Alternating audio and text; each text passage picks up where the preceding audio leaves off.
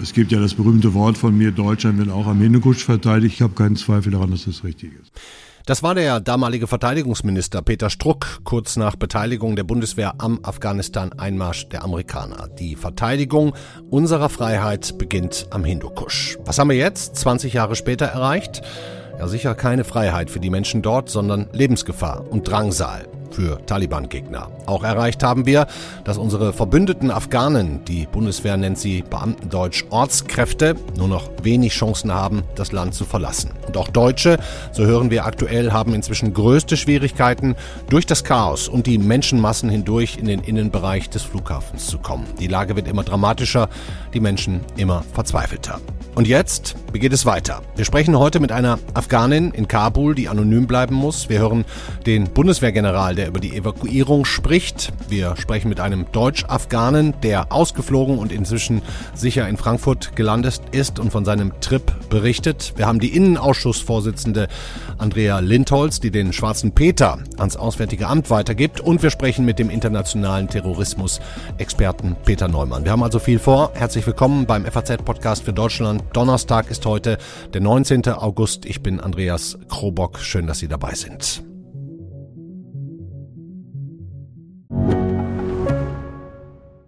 Mein Name ist Dr. Tilman Rümenapf, niedergelassener Kinder- und Jugendarzt hier im Ennepe-Ruhr-Kreis. Die Einführung der Telematik sehe ich durchaus als Chance, aber aktuell fällt das System oft aus und es gibt viel zu wenig technischen Support. Dafür geht eine Menge Zeit drauf, in der ich die Kinder nicht genügend betreuen kann. Das muss sich ändern. Die besondere Nähe der niedergelassenen Haus- und Fachärzte ist in Gefahr. Was die Gesundheitspolitik jetzt dringend ändern muss, erfahren Sie auf rettetdiepraxen.de. So richtig scheint noch kaum jemand einordnen zu können, was da eigentlich in den letzten fünf, sechs Tagen passiert ist in Afghanistan und was das auch für uns hier in Deutschland bedeutet. Die einen fordern reihenweise Rücktritte, die anderen wollen noch retten, was zu retten ist. Gott sei Dank. Und der CDU-Kanzlerkandidat, der hat ganz eigene Sorgen. 2015 darf sich nicht wiederholen. Wir brauchen einen geordneten Schutz für die, die Richtung Europa streben. Wen will Armin Laschet mit dieser Botschaft eigentlich erreichen? Vielleicht machen wir als Deutschland erstmal einen Schritt nach dem anderen, denn de facto schaffen es ja wahrscheinlich noch nicht mal all unsere afghanischen Verbündeten heil aus dem Land. Die Sorge über eine Flüchtlingsschwemme sollte vielleicht nicht unsere akuteste und dringlichste sein. So hatte der CDU-Abgeordnete Rodrich Kiesewetter vielleicht einen guten Punkt, als er sehr ehrlich twitterte, es sei ein Fehler gewesen, den Antrag der Grünen im Juni, die afghanischen Ortskräfte zu evakuieren, aus politischem Prinzip abzulehnen. Wie schwierig es für jeden jetzt noch wird, der es bisher noch nicht rausgeschafft hat, hat heute in einer Telefonschalte auch der für die Evakuierung zuständige Bundeswehrgeneral Jens Alt geschildert äh, dann spielen sich hier dramatische Szenen ab.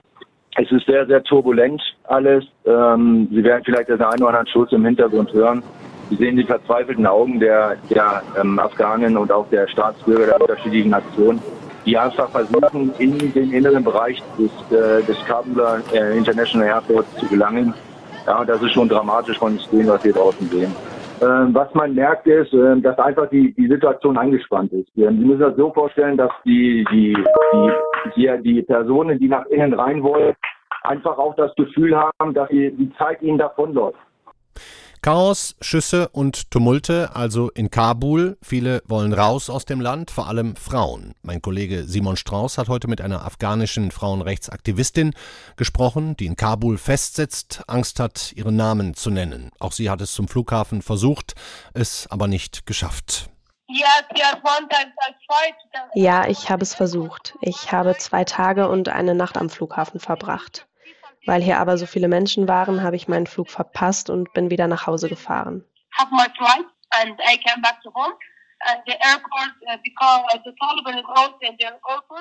Uh, Als ein paar Taliban mich am Flughafen warten sahen und feststellten, dass ich eine Jeans trug, haben sie mich mit einem Strick geschlagen und mich angebrüllt. Warum trägst du Jeans? Du solltest ein Hijab tragen.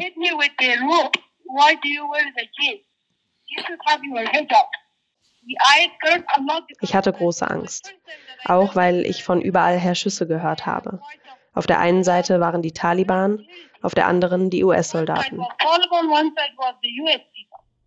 Sie hat uns erzählt, dass sie es weiter versuchen wird. Sie möchte am liebsten nach Amerika oder nach Deutschland. Ich hoffe sehr, Kabul in den nächsten Tagen verlassen zu können. Jetzt gerade tun die Taliban mir nichts, weil sie keine Informationen über mich haben. Aber wenn sie herausfinden, dass ich schon lange mit einer ausländischen Organisation zusammenarbeite, werden sie mich töten. Ich habe Angst und hoffe, dass ich schon bald einen Flug bekomme. Im Moment verhalten sie sich ruhig, aber sobald sie die Regierung übernommen haben, werde ich als Frau hier nichts mehr von dem tun können, was ich jetzt tue. Ich muss mit meinem Mann zusammen ausreisen, weil sie schon jetzt verlangen, dass Frauen nur noch in männlicher Begleitung auf die Straße gehen. Sie selber, sagte sie zum Abschluss, glaube, sie habe noch drei, höchstens vier Tage Zeit. Dann finden sie die Taliban. Die Situation am Flughafen in Kabul, wir haben es gerade gehört, spitzt sich immer weiter zu und es müssen natürlich Fragen gestellt werden, wo Fehler passiert sind und künftig solche auch vermieden werden können. Heute gab es im Bundestag einen Innenausschuss. In diesen Minuten spricht auch der Innenminister Seehofer. Ähm, und wir haben jetzt aber die Gelegenheit, kurz mit der Vorsitzenden dieses Innenausschusses zu sprechen, der CSU-Abgeordneten Andrea Lindholz. Hallo, Frau Lindholz. Ja, grüße Sie.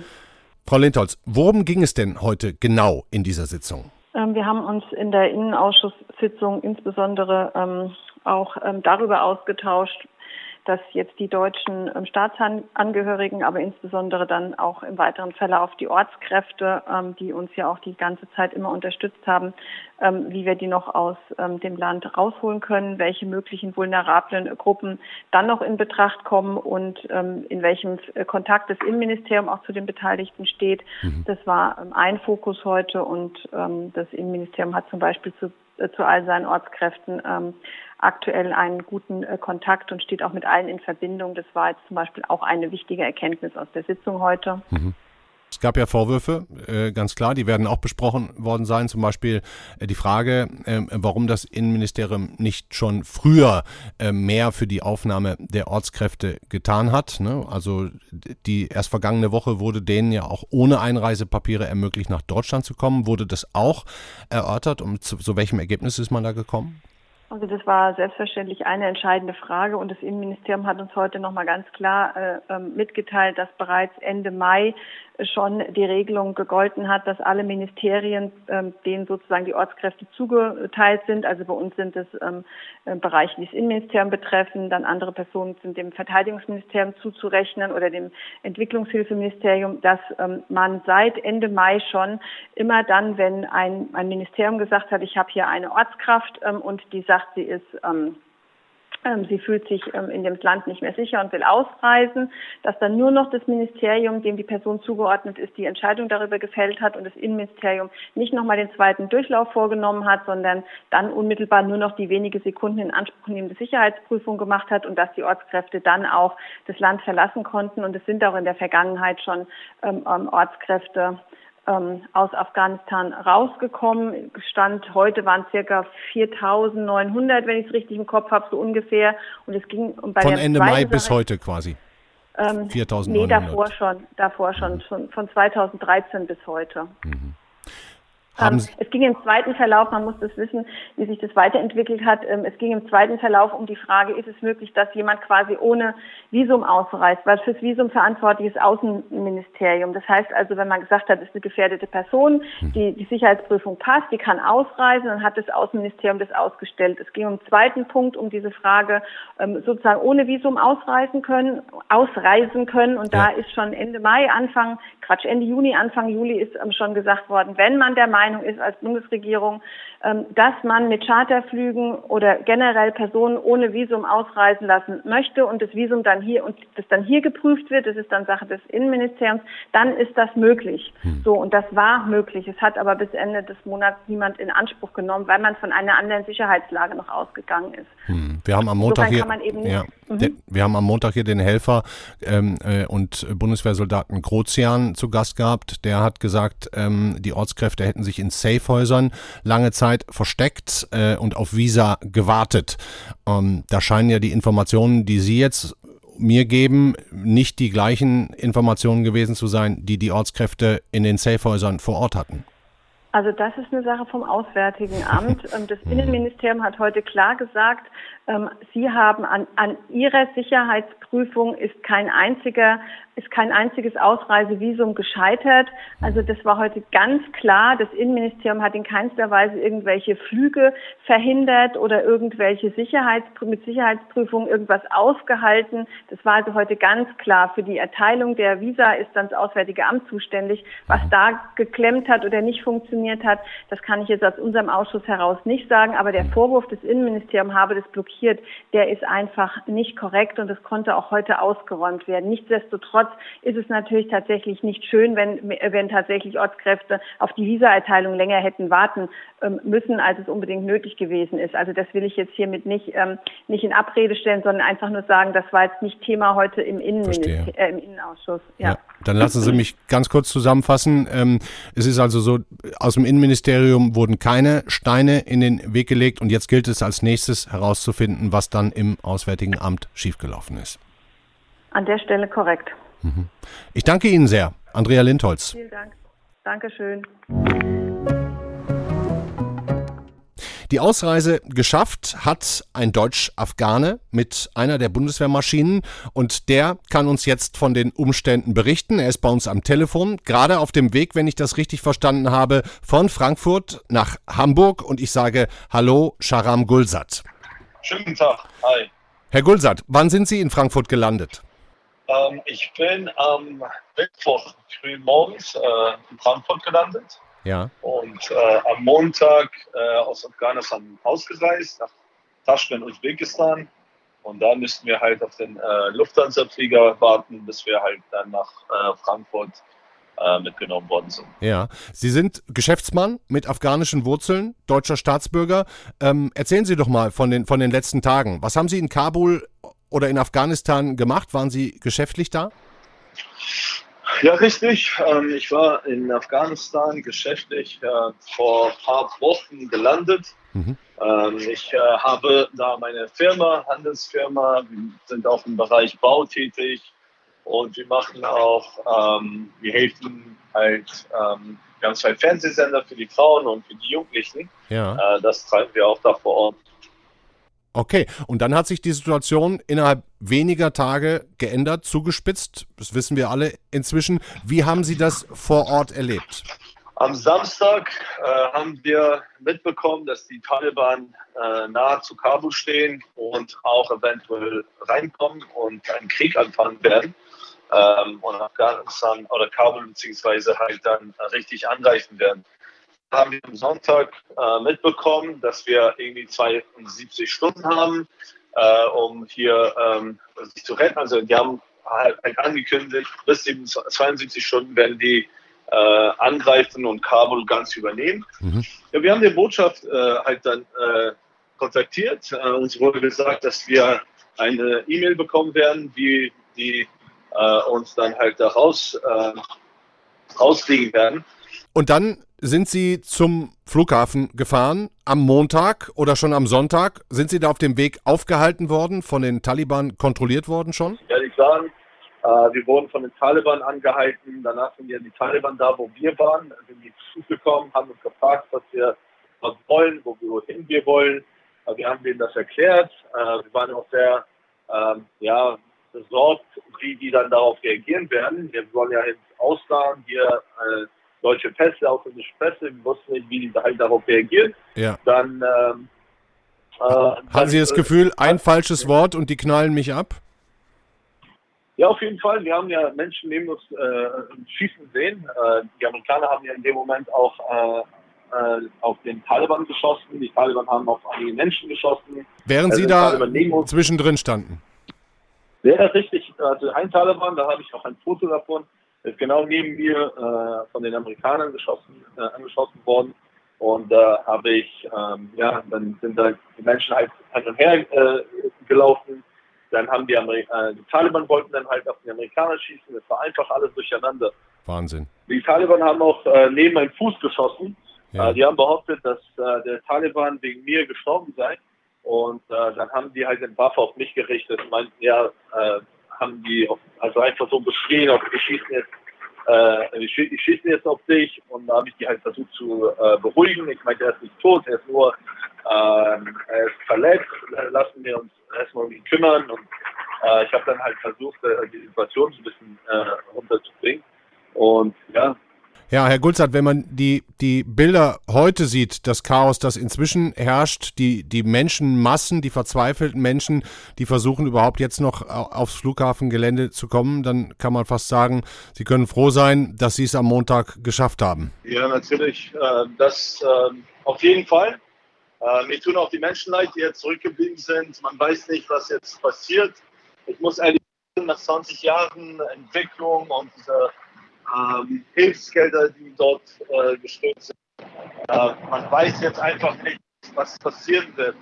Ja. Dann sage ich Dankeschön, Sharam Gulsat, dass Sie bereit waren, mit uns zu sprechen. Entschuldige mich bei den Hörern für die etwas schlechtere Tonqualität, aber ist ja auch nachvollziehbar, dass Sie jetzt von Frankfurt erstmal nach Hause wollen, nach Hamburg und dass Sie sich überhaupt für uns kurz Zeit genommen haben. Dankeschön. Danke auch, Herr Robert. Vielen Dank. Schönen Tag noch.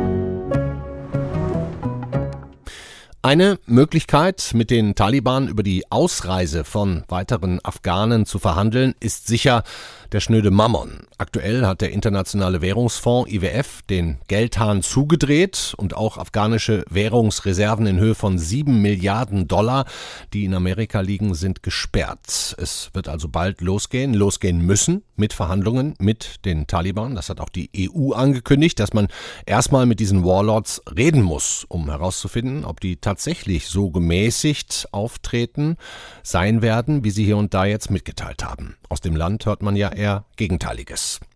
Einer, der die Strategie und Agenda der Taliban seit Jahren erforscht und einschätzen kann, ist uns jetzt zugeschaltet, nämlich der Terror- und Islamismusforscher Peter Neumann vom King's College in London. Hallo, Herr Neumann.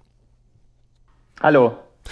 Herr Neumann, die Taliban wollen den Anschein erwecken, erwecken, dass man mit ihnen reden kann, haben sogar gesagt, Frauen eventuell an einer Regierung zu beteiligen. Wie glaubhaft ist das alles für Sie? Das muss ich jetzt noch rausstellen. Ich denke, es, ist, es besteht kein Zweifel daran, dass es innerhalb der Taliban Pragmatiker gibt, die verstehen, dass internationale Anerkennung wichtig ist, die auch aus den Fehlern der Vergangenheit lernen wollen. Also damals vor 20 Jahren, als die Taliban gescheitert sind und aus der Macht vertrieben wurden. Äh, wie echt diese Überzeugungen sind, das lässt sich überhaupt noch nicht beurteilen. Und ob die auch aufrechterhalten werden, wenn die internationale Gemeinschaft nicht mehr so genau hinschaut, also von mir aus in einem halben Jahr oder in einem Jahr. Mhm. Man darf nicht vergessen, die Taliban, selbst die in Anführungszeichen gemäßigten Taliban sind nach wie vor Taliban.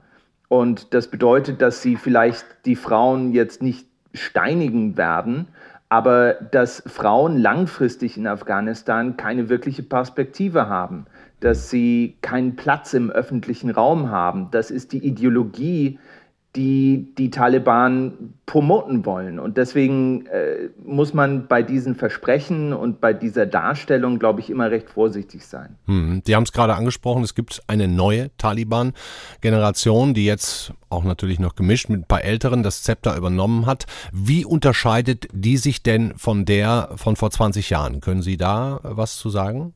Also ich glaube, momentan, wenn man das so vereinfachen möchte, kann man schon sagen, dass die eher Älteren die eher Moderateren sind, ironischerweise, weil die nämlich miterlebt haben, wie das Ende der 90er lief und dass diese Vorstellung, dass man das komplette Programm sofort durchsetzen muss, ähm, dass das gescheitert ist und dass das dazu geführt hat, dass es keine internationale Anerkennung der Taliban gab, dass Sanktionen gegen die Taliban erlassen wurden und dass letztlich ja die Amerikaner und der Westen ins Land gekommen sind, um die Taliban von der Macht wieder zu vertreiben. Und deswegen sagen diese älteren Taliban den Jungen, ihr müsst ein bisschen aufpassen. Und gerade bei den Jungen sehen wir auch viele Kommandeure zum Beispiel, die in den Provinzen agieren, die Hardliner sind und die das nicht ganz verstehen und die einfach jetzt betrunken vom Sieg sind und glauben, sie könnten alles sofort durchsetzen. Und das wird noch ein ganz interessanter Konflikt innerhalb der Taliban werden.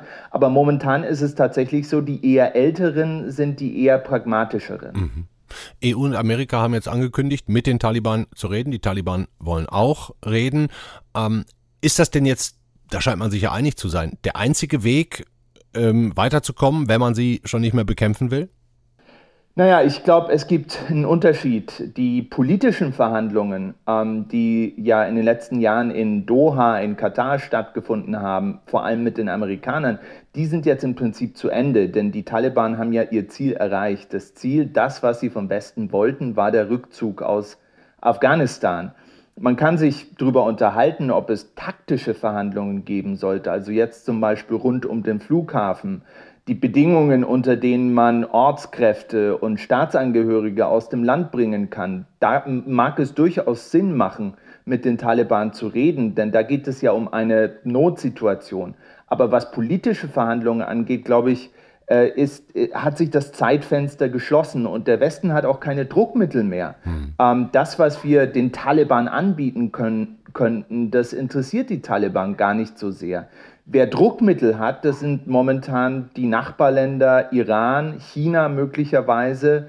Ähm, die haben wirklich Einfluss auf die Taliban. Der Westen hat den Einfluss größtenteils verloren wäre mit Geld, ich hatte es eingangs angekündigt, äh, allein in Amerika sollen ähm, 7 Milliarden Dollar afghanische Währungsreserven liegen. Die würden die natürlich wahrscheinlich ganz gerne haben wollen, könnte ich mir vorstellen. Und auch die ein oder andere Export- oder Importfreigabe ähm, würde denen nicht schaden. Wäre das, hier kursiert zum Beispiel das böse Wort Kopfgeld, wäre das eine Möglichkeit, ähm, durch Freigabe dieser Gelder vielen Menschen die Ausreise ermöglichen zu können? Ist sowas überhaupt überhaupt noch äh, Verhandlung, verhandelbar? Also ich glaube nicht, dass wir, äh, dass der Westen äh, die, der, der, Freigabe dieser sieben Milliarden ähm, jetzt relativ zeitnah zustimmen wird. Das, das wird, glaube ich, noch viel komplizierter werden und ich denke nicht, dass es ein Szenario geben kann, wo der Westen politisch das vertreten kann, dass man sieben Milliarden an die Taliban zahlt. Was ich mir schon vorstellen kann, ist, dass jetzt äh, rund um den Flughafen Kabul durchaus auch Geld fließt äh, und Geld äh, in viel geringerer äh, Höhe mhm. an die Taliban übergeben wird, um bestimmte Leute wieder rauszubekommen. Also wie gesagt, taktisch ja, aber eine so große Summe an die Taliban zu zahlen, ich glaube, das würde im Westen äh, nicht nur Empörung hervorrufen, das wäre, glaube ich, politisch momentan undurchsetzbar. Hm. Der Grund, warum Amerika überhaupt mal in Afghanistan einmarschiert ist, war Al-Qaida, das Auslöschen der Terroristen nach dem äh, Angriff auf die, auf die Türme 9-11. Ähm, wie groß ist Ihre Sorge, Herr Neumann, dass Al-Qaida oder andere islamistische Terroristen nun in Afghanistan einen Hafen finden können, von dem aus sie in Ruhe wieder operieren können?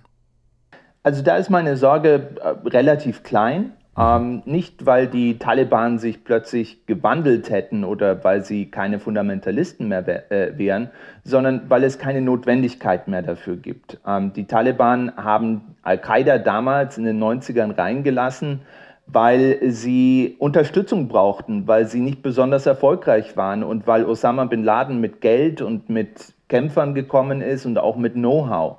Das ist jetzt nicht mehr der Fall. Die Taliban sind sehr erfolgreich und sie haben auch verstanden, dass die Toleranz gegenüber, die systematische Toleranz gegenüber globalen Dschihadisten wie Al-Qaida letztlich dazu geführt hat, dass sie ihre Macht wieder verloren haben.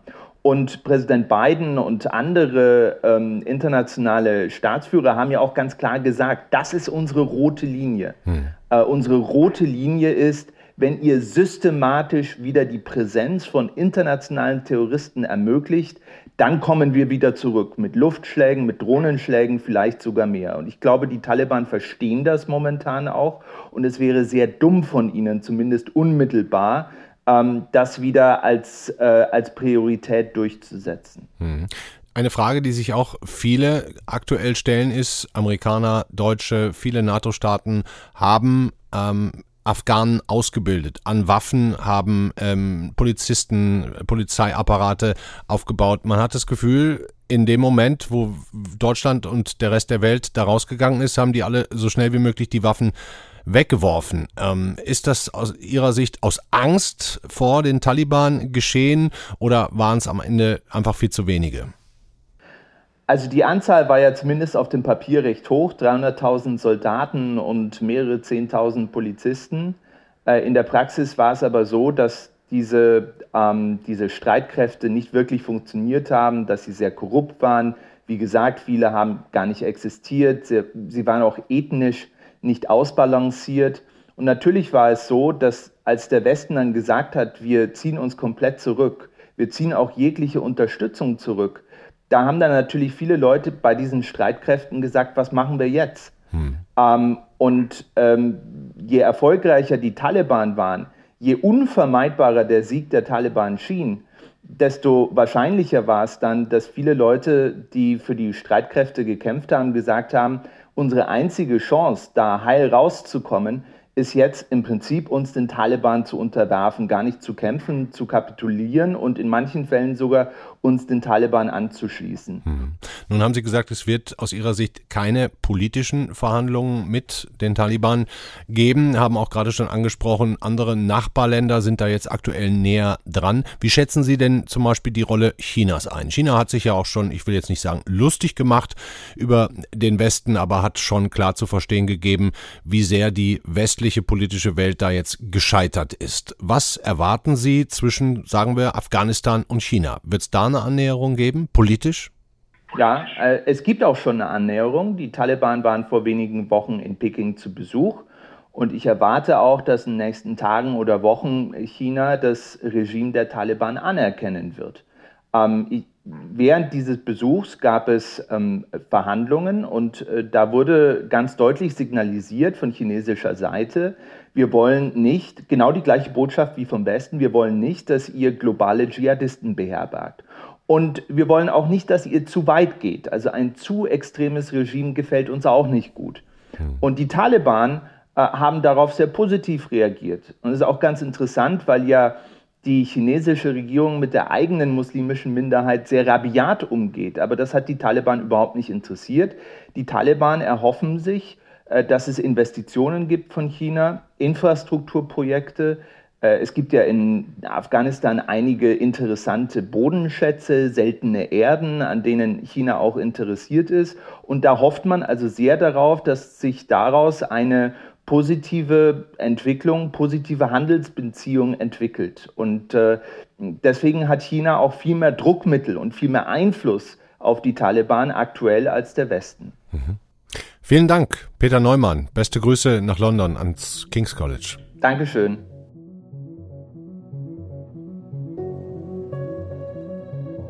Das war der FAZ-Podcast für Deutschland an diesem Donnerstag, den 19. August. Ja, es geht drunter und drüber. Die äh, Ministerien schieben sich gegenseitig die Schuld zu. Der Geheimdienst, nun, der müsste eigentlich auch noch gefragt werden, warum man nicht rechtzeitig Bescheid wüsste und rechtzeitig alle deutschen Staatsbürger wie auch die Verbündeten, die afghanischen Verbündeten, die wir ja Ortskräfte nennt, auszufliegen. So bleibt es alles mit einem sehr, sehr bitteren Beigeschmack, aber ähm, es wird hart gearbeitet. Wir haben den Bundeswehrgeneral gehört. Man versucht alles, die Menschen noch auszufliegen, auch wenn man angesichts der Bilder, die man vom Flughafen sieht, die man aus Kabul sieht, nicht mehr das Gefühl hat, dass diesem Chaos noch in irgendeiner Form Herr zu werden ist. Wir können ein bisschen hoffen, dass der Terrorismusforscher Peter Neumann recht hat, dass die Taliban vielleicht nach ein paar Tagen Ruhe einkehren lassen, dass sie bereit sind zu verhandeln und dass sie möglicherweise auch für Geld bereit sind, Menschen gehen zu lassen. Das war's für heute. Sie können sich alle weiteren Informationen bei uns in der Zeitung, auf Faznet mit F besorgen, alles nachlesen. Ich hoffe, Sie tun das fleißig und wünsche Ihnen einen schönen Abend. Ciao.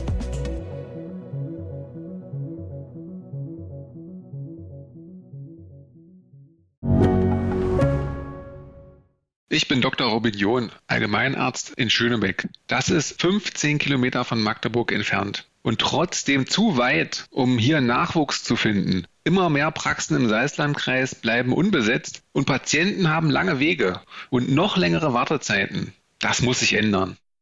Die besondere Nähe der niedergelassenen Haus- und Fachärzte ist in Gefahr. Was die Gesundheitspolitik jetzt dringend ändern muss, erfahren Sie auf rettetdiepraxen.de.